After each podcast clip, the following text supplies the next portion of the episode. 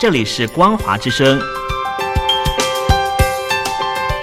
听众朋友，从现在开始，请您一起来关心最近发生的新闻事件。欢迎收听《光华随身听》。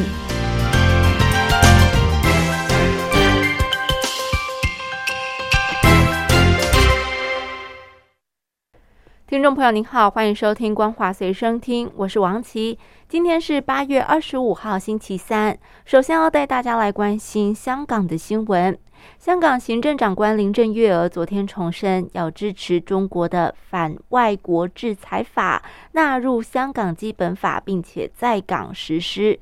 林郑月娥提到，由于香港受到外国制裁，她支持要把反制裁法纳入基本法的附件，而且强调这是唯一的立场，别无他选。而且呢，他已经向北京中央反映了这个意见，也相信人大常委会聆听了许多意见，所以在结束的会议上没有做出相关决定是可以理解的。不过，也强调将会继续的向北京方面反映对于反制裁法纳入基本法实施的立场。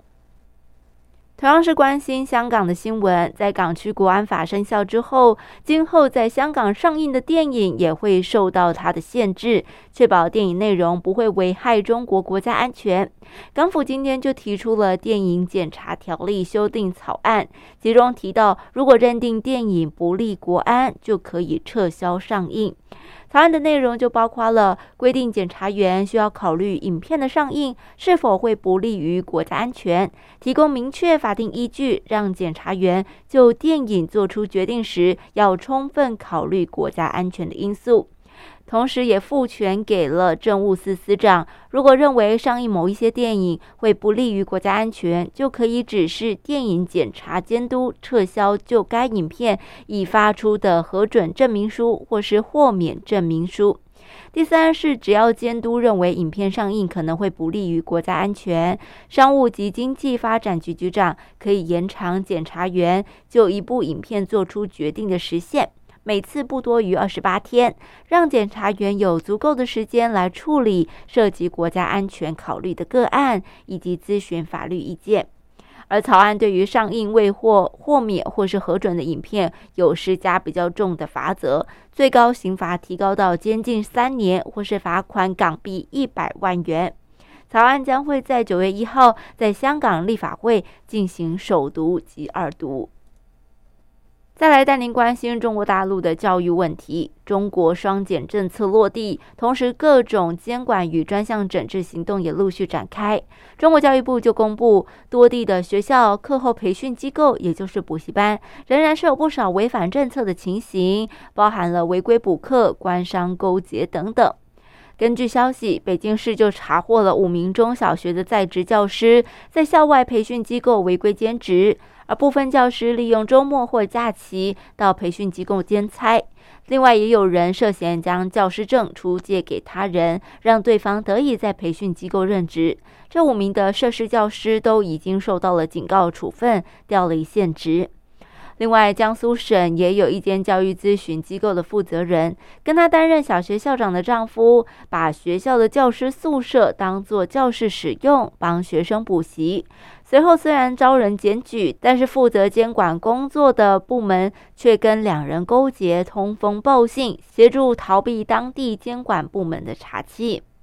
另外，在浙江省也查获了一间没有证照的教育机构，聘用了五名没有教师资格证的人员从事教育培训。湖南省则查获了一间培育学校，提供虚假的合约、超收费用，并且存在伪造财务情形等违法行为。所以，除了依照规定惩处之外，相关的金融监管单位也已经介入。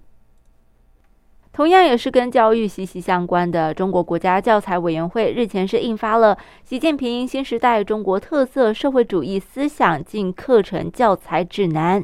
根据消息指出，这一项指南分别提出了习思想在不同学校的学习要求。而根据中国教育部教材局局长田慧生在记者会上所表示，这一项指南研制的主要思路分为三点：一是明确了进什么；二是规划如何进；三是引导怎么教。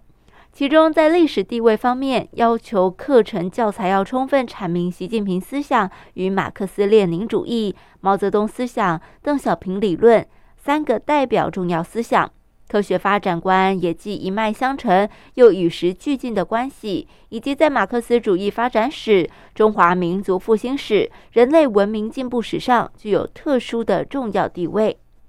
此外，指南也分别提出了习思想在不同学段的学习要求。小学阶段是重在启蒙引导，初中阶段是重在感性体验和知识学习相结合，高中阶段重在实践体认知和理论学习相结合，大学阶段重在形成理论思维，研究生阶段则重在深度探究。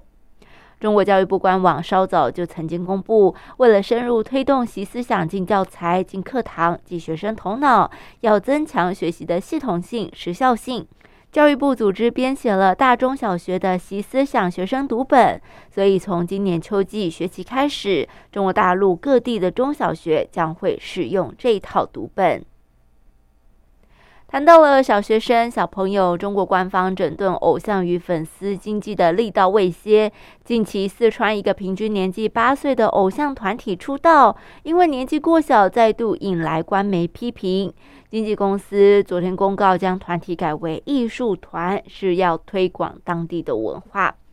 根据报道，这个天府少年团的成员都是来自于四川成都，年龄最小七岁，最大只有十一岁，所以平均年龄是八岁。他们在八月四号在微博宣布出道，八月二十号就在成都举办线下的出道记者会，所以引发了外界的批评。哦，就有文章提到，将大批未成年的偶像推向市场，不但使他们脱离正常的生活学习环境，过早接触复杂的娱乐圈，也不利于身心健康发展。发展偶像养成产业，绝对不能以牺牲未成年的健康成长为代价。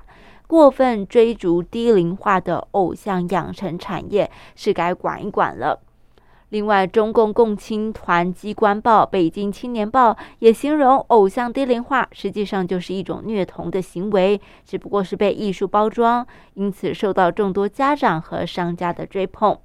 文章呼吁有关部门应该要发挥监管、净化网络空间，认真落实对未成年的线上线下全方位保护。同时，也应该严格执法，限制电视台等公共媒体播放十岁以下未成年代言的广告。在舆论关注与官媒的连番炮轰之后，天府少年团的经纪公司发布了公告，将团体改名为“熊猫少儿艺术团”，致力于推广天府文化，不做饭团文化，没有资本运作，就是和一群热爱唱歌跳舞的孩子们做一件有意义的事。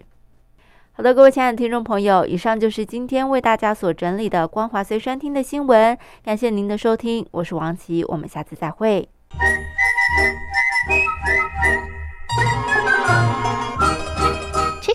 在西方是引起公众注意的一种方式，可以让大家觉察到不容易被发现的问题，所以将启发弊端的人称为吹哨者。有些事情不可以说，但是有些事情必须说。说跟不说的一线之隔，决定了谁可以成为接地英雄。支持听众发出自己的声音，说实话，要真相，才能够让社会各方面都正常起来。请听众安心接币，勇敢吹哨就可以参加抽奖。来信请您寄到台北北门邮局一七零零号信箱，或者是用电子邮件寄到 lily 三二九小老鼠 ms 四五点 hinet 点 net，并将姓名、年龄、职业、地址、邮编、联络电话、电子信箱资料填写完整，就可以参加活动。哨声响起的活动到八月三十一号，请听众勇敢的发出自己的声音，安心接币，勇敢吹哨，就可以参加抽奖。